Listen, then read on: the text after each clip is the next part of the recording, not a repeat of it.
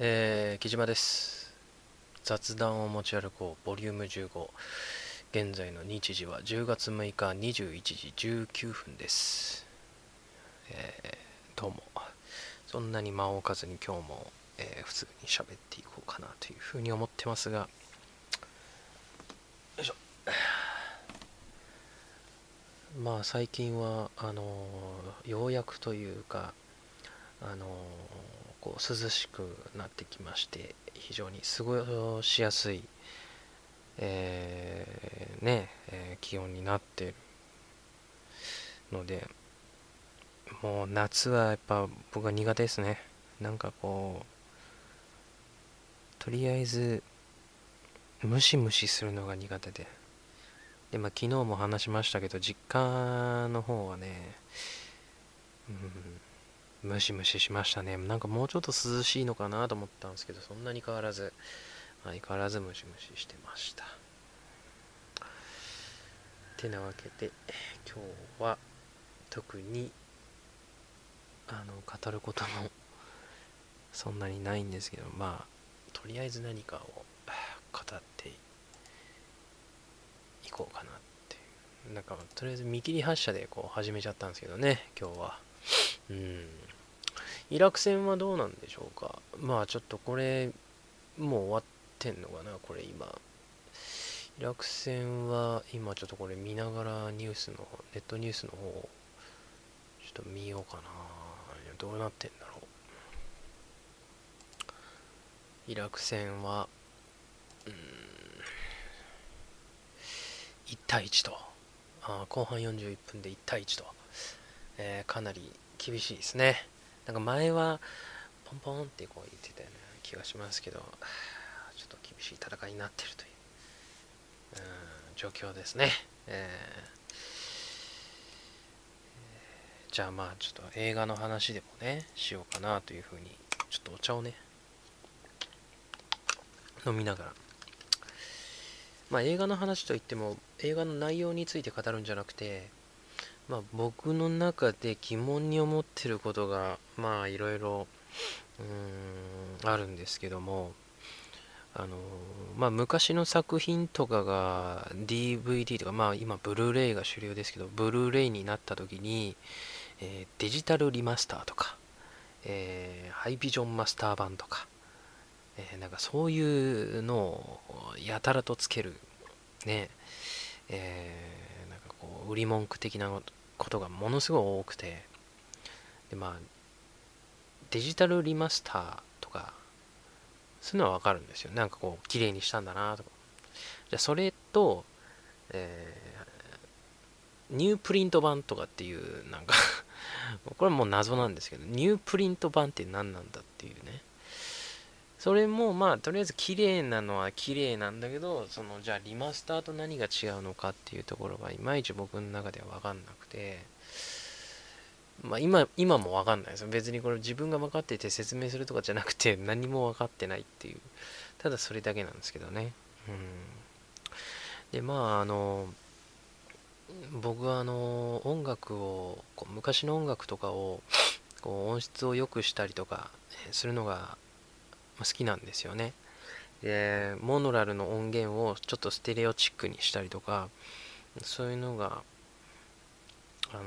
こう作業よくするんですけど、そういうの。で、それやってみて思ったのは、あの、映像を、あの、リマスターするのは、多分今の技術だと普通にできちゃうんでしょうけど音楽をものすごい音質を良くするっていうものことがこれなかなかできないのかなっていう。で僕の好きなドラマのそのもうほんと50年ぐらい前のあの特撮ドラマのねサントラが、まあ、そのリマスターっていうことで出たんですけども音質がかなり悪くてですね。どこをどうリマスターしたのかがよくわかんない。でもう俺が自分でやった方が音質良くなるんじゃねえかなとか。で、まあ、実際にやってみたらそうなんですけど。音のリマスターっていうのがなかなかね、その、平成入ってから初期のね、もう J-POP が一番盛んな時の、あの音源をリマスターして出し直すっていうのはよく聞くんですけど、昔の作品の音楽をリマスターしてこう特にサントラとかっていうのはなかなかなくてそのまま収録されたりとか、うん、するのが多くてね。ちょっとこうその技術が発展すればもう昔のね音楽とかも完全に鮮明に蘇るんじゃないかなと思って。期待を期待をしてるんですけどね。なかなかそううまくいかないもんですかね、うん、でとねあのなんだっけな。まあいろいろ音楽についても語りたいんですけどもまあ大体かぶってるんで今まで喋ったことと。うんそんなに対してねえー、大したことも言ってないけど。まああのー、これね放送でも言ったんですけどね。コロンビア日本コロンビアっていうレコード会社が最近やたらと昔の特撮のそのサントラを出し直すんですよ。僕は知ってるだけでも 10, 10ぐらいはあるのかな。ミラーマンとかファイヤーマンとかゴレンジャーとか。あとあとなんかあのジャンボーグエースとかねいろいろ出てるんですよ。でその中でまあいくつか曲を聴いたんですけど音質がものすごい良くてこの日本コロンビアっていうのがものすごいこの音の管理っていうのはしっかりしてんのかなとかっていうぐらいうんすんごい音が綺麗なんですよね。でまあただそのその前にあの出してたシリーズでミュージックファイルっていうのがあるんですけどまあそれを持ってる人曰くそれよりかは音質は劣るっていうのがまあいくつか見られるそうです。まあそれはしょうがないっちゃしょうがないのかな。うん。ミュージックファイルの方がすごかったってよかったって言ってました言ってる人がいますけどね。でもなんかあそういうのがどんどん出てくるとありがたいですね。昔のやつがこうちゃんと CD でまた出してくれるって。ちょうどね95年とかそれぐらいにねミュージックファイルっていうのがもう全盛期になってたのが95年から2000年にかけて。でそこからだんだん落ち着いてきてでもう今じゃバップからはそんなに出てないんですけどもあのあのミュージックファイルっていうのはやっぱりこう企画者がそういうサントラが大好きなのでやっぱこうファンとしてはやっぱそういう人が企画してくれると嬉しいわけですよね細かいところのバージョンとかもこうバージョン違いとかもこう出してくれるんで、で、もうブックレットとかすごい凝ってるんですよね。えー、ここはこういう曲で、こういう曲で、みたいな。うん。で、まあその歴史とかも全部語られてて、ものすごい分厚いんですよね。うん。それで3000円ぐらいですから、まあ普通の CD に比べてやっぱ格段とサービスはいいという、うん、感じですね。まあサントラやっぱこう今ね今のご時世そのサントラが売れるのかどうかって言われればまあそんな売れないんでしょうけどでもやっぱり好きな人は好きだし、うんまあ、サントラでも全部こう曲が入ってなかったりしますからね。そこら辺をこうもうちょっと企画者はね考えてもらいたいなっていう感じが しますけどね、うん。これ使われたみたいな曲も入ってたりとか、うん、なんかついでに収録したみたいなやつが結構ありますから、うん、もうちょっと考えてほしいなという。で、まあアメリカでララランドっていうレコード会社がバンバン出してるんですよね。90年代のハリウッド映画、ダイハードとか、まあ、ピースメーカーとか、えー、あとはなんだっけスピードとかねそこら辺のやつをコンプリート版で出してるんですよねもうアメリカではそういうのがやっぱ売れるんでしょうね。そうやって出していくってことはね。日本ではまあなかなかそういうのがない、うん、出したとしても全部収録されてるかがわかんないというね、うん、でまあ出すものと出さないものもあるんであの地獄でなぜ悪いってそのシオンの映画がありますけどあれもねサントラ出てないんですよね。あれ結構良かったんですけどね音楽。うん。出してほしいんですけど出してくれないという。メインテーマが非常に心地よくて、えー、ちょっと鼻詰まりで申し訳ないですね、うん、今何分ですか？そんなにまだ喋ってない。まだ10分ぐらいか、えー、なんかこう内容に身が入んないな。なんかこうふらふらふらふらしてるような感じですね、えー、まああのー、日本の映画とかも音楽に力入れてるやつもやっぱありますからそういうのだと結構やっぱ嬉しいですよね。見てる方はね。盛り上がる、うん、気分が高揚してくるというか、えー、だんだんあのー、でもその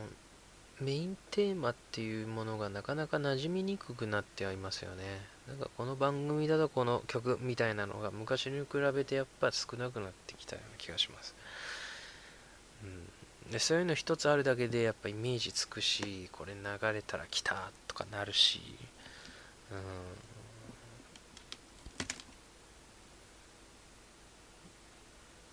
うん、だから昔のやっぱドラマの音楽っていうのはあのこう色あせないというかね、いい曲ばかりという今ねコンクールというか今年やったドラマでなんか音楽印象残ってるかって言ったらないですよね。なんかあるのかな？もう今年何をやったかもなかなか思い出せない。てか、な、なんだっけな？俺でも今年見たのはね、ドットテレビっていう、あの満島ひかり主演のね、徹子の、黒柳徹子の、あの本をドラマ化したドットテレビって。あれは面白かったですね。うん、音楽は、えー、アマちゃんの音楽をやってたほともさんこれが非常にマッチしててドラマと、うん、非常に楽しいドラマでしたねなんかそこのまああの悲しいストーリーとかもあるんですけど、まあ、最後は笑顔で終わっていくっていう。7話ぐらいだったかな。そんなに話数ないんですよね、うん、NHK のドラマって。見やすいんですしかも30分ですからサクッと見れちゃうんですよね。ちょっともう一回あれやってほしいんだけど、ねえ、あれ面白かったな。ドットテレビ。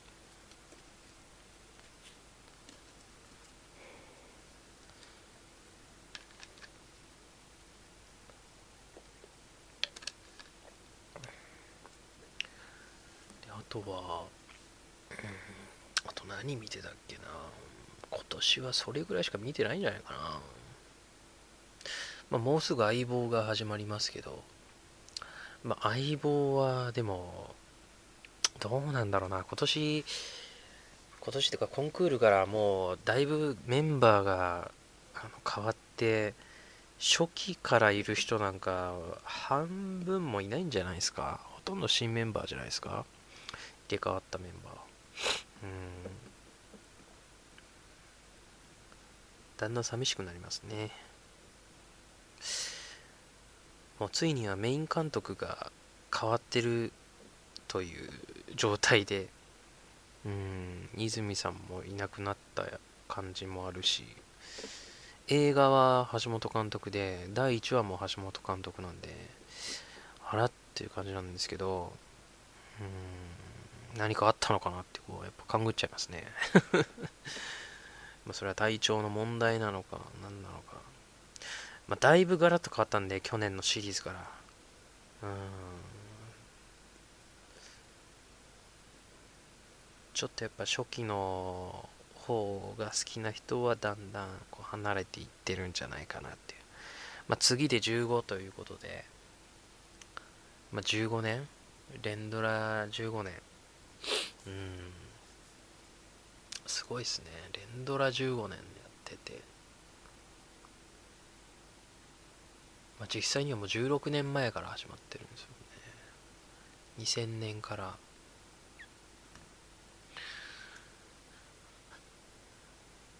いや長いシリーズですね。まあ相変わらず、まあそう、そうは言っても視聴率は取ってるんで、うん、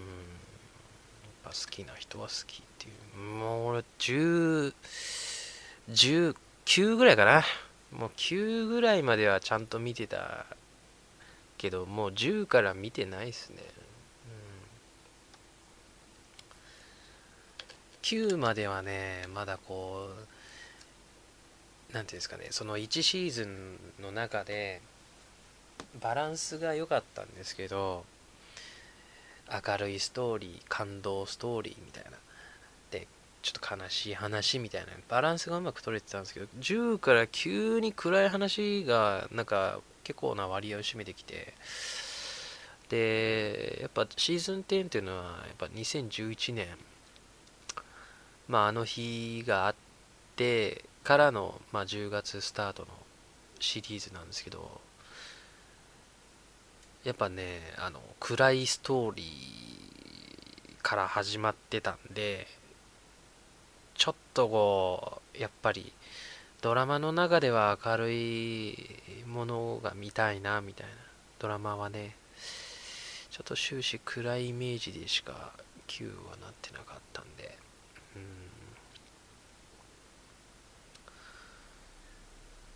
でまあなんかその辞める時にその相棒が辞めるってなった時に第1話でなんかそのネタ振りを必ずやるようになっちゃったんですよね。うん。第1話かまあ何話か前で。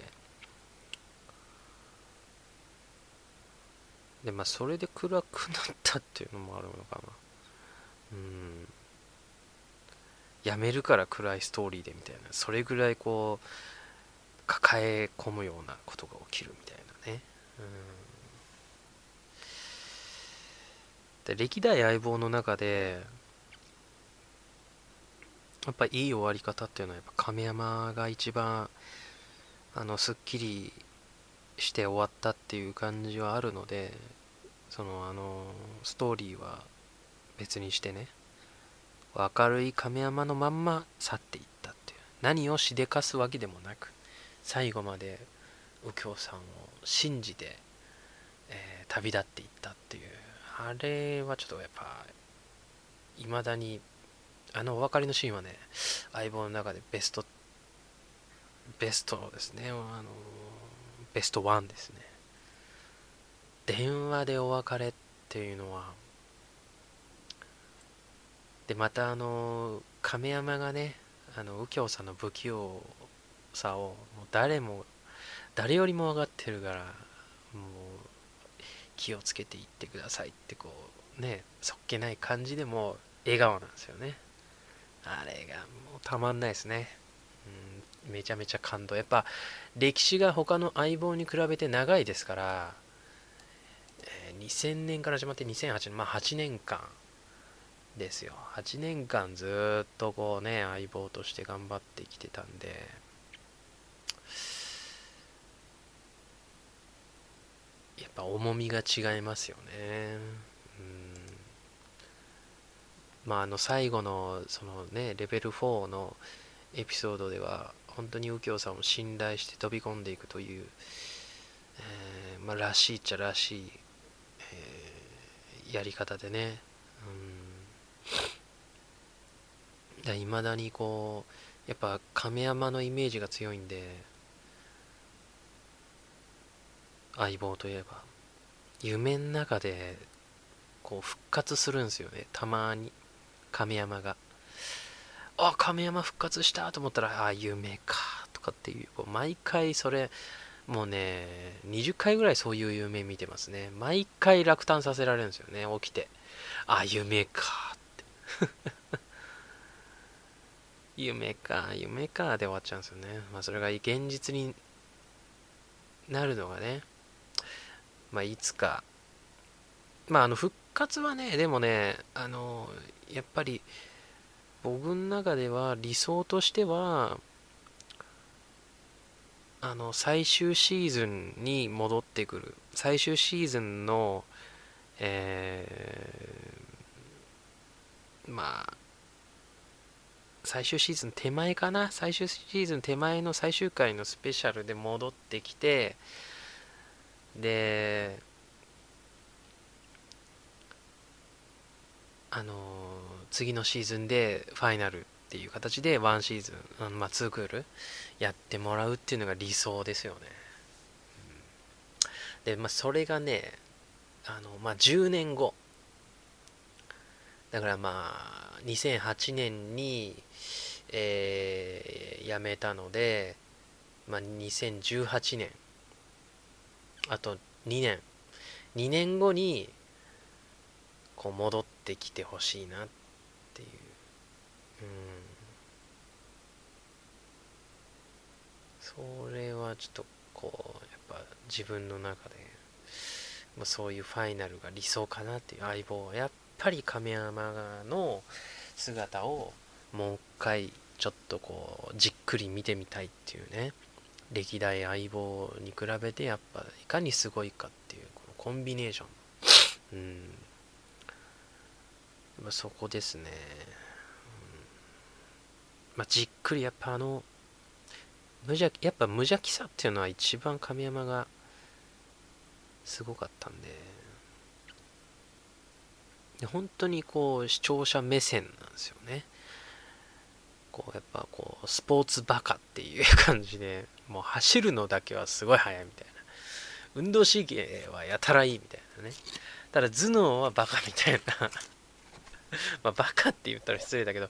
でもやっぱそこが結構親しみがあってこうエリートじゃないけど、まあ、スポーツ特スポーツ特待生ですけどやっぱこう目線が視聴者目線として見れるような感じなんで。もう一回見たいですね。うん。やっぱこう最終回だけコンビ組むっていうよりかはやっぱワンシーズンやってほしいってなりますね。う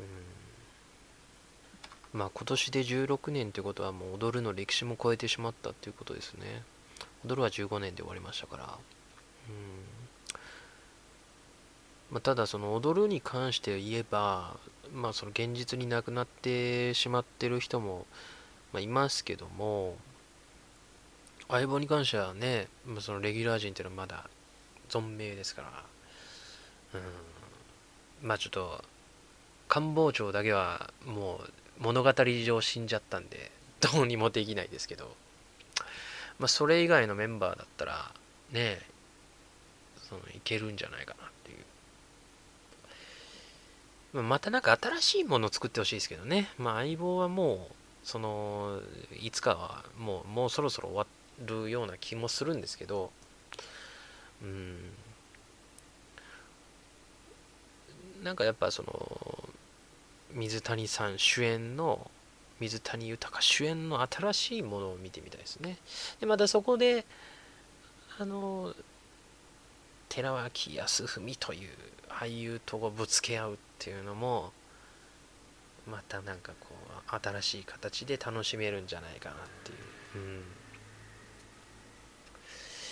っぱ相棒の世界観でやれることはやっぱこう神戸の時で終わってるような気もするんですよね。神戸の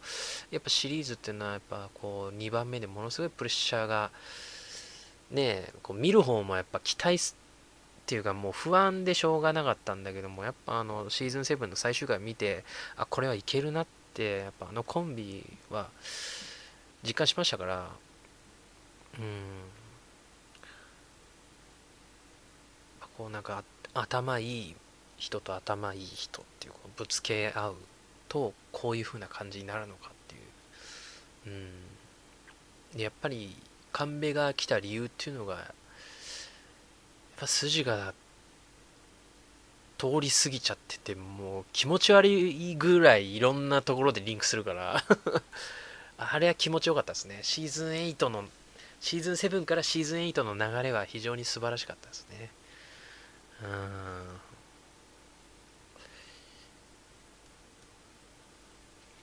ああいう流れを次の相棒でもその次の相棒でも期待したいんですけどただ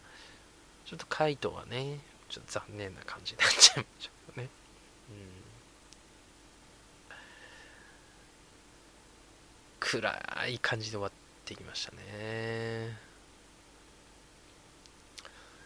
まあ次のねその反町隆反町隆は第1話を見た時まあその前やるって聞いた時にクールな感じなんだろうなって思ったんですけど意外とお茶目で結構面白いなっていう。でその全シリーズの最終回？シーズン14の最終回はまあストーリー的にはまたこう国を変えたがる人の物語なのかとかって思ってたんですけどでもなんかこうとりあえずまあいいやと思って、まあ、もうそれはしょうがねえやって割り切ってみたんですよね。でもなんかこう最後は笑顔で終わっていく感じ。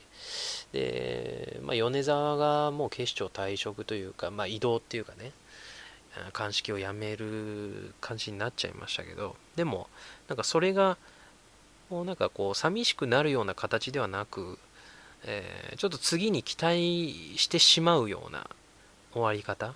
あのラストシーンがあるとないとでだいぶあの最終回の印象も変わったんと思うんですよね。うん。やっぱあの電話でそのね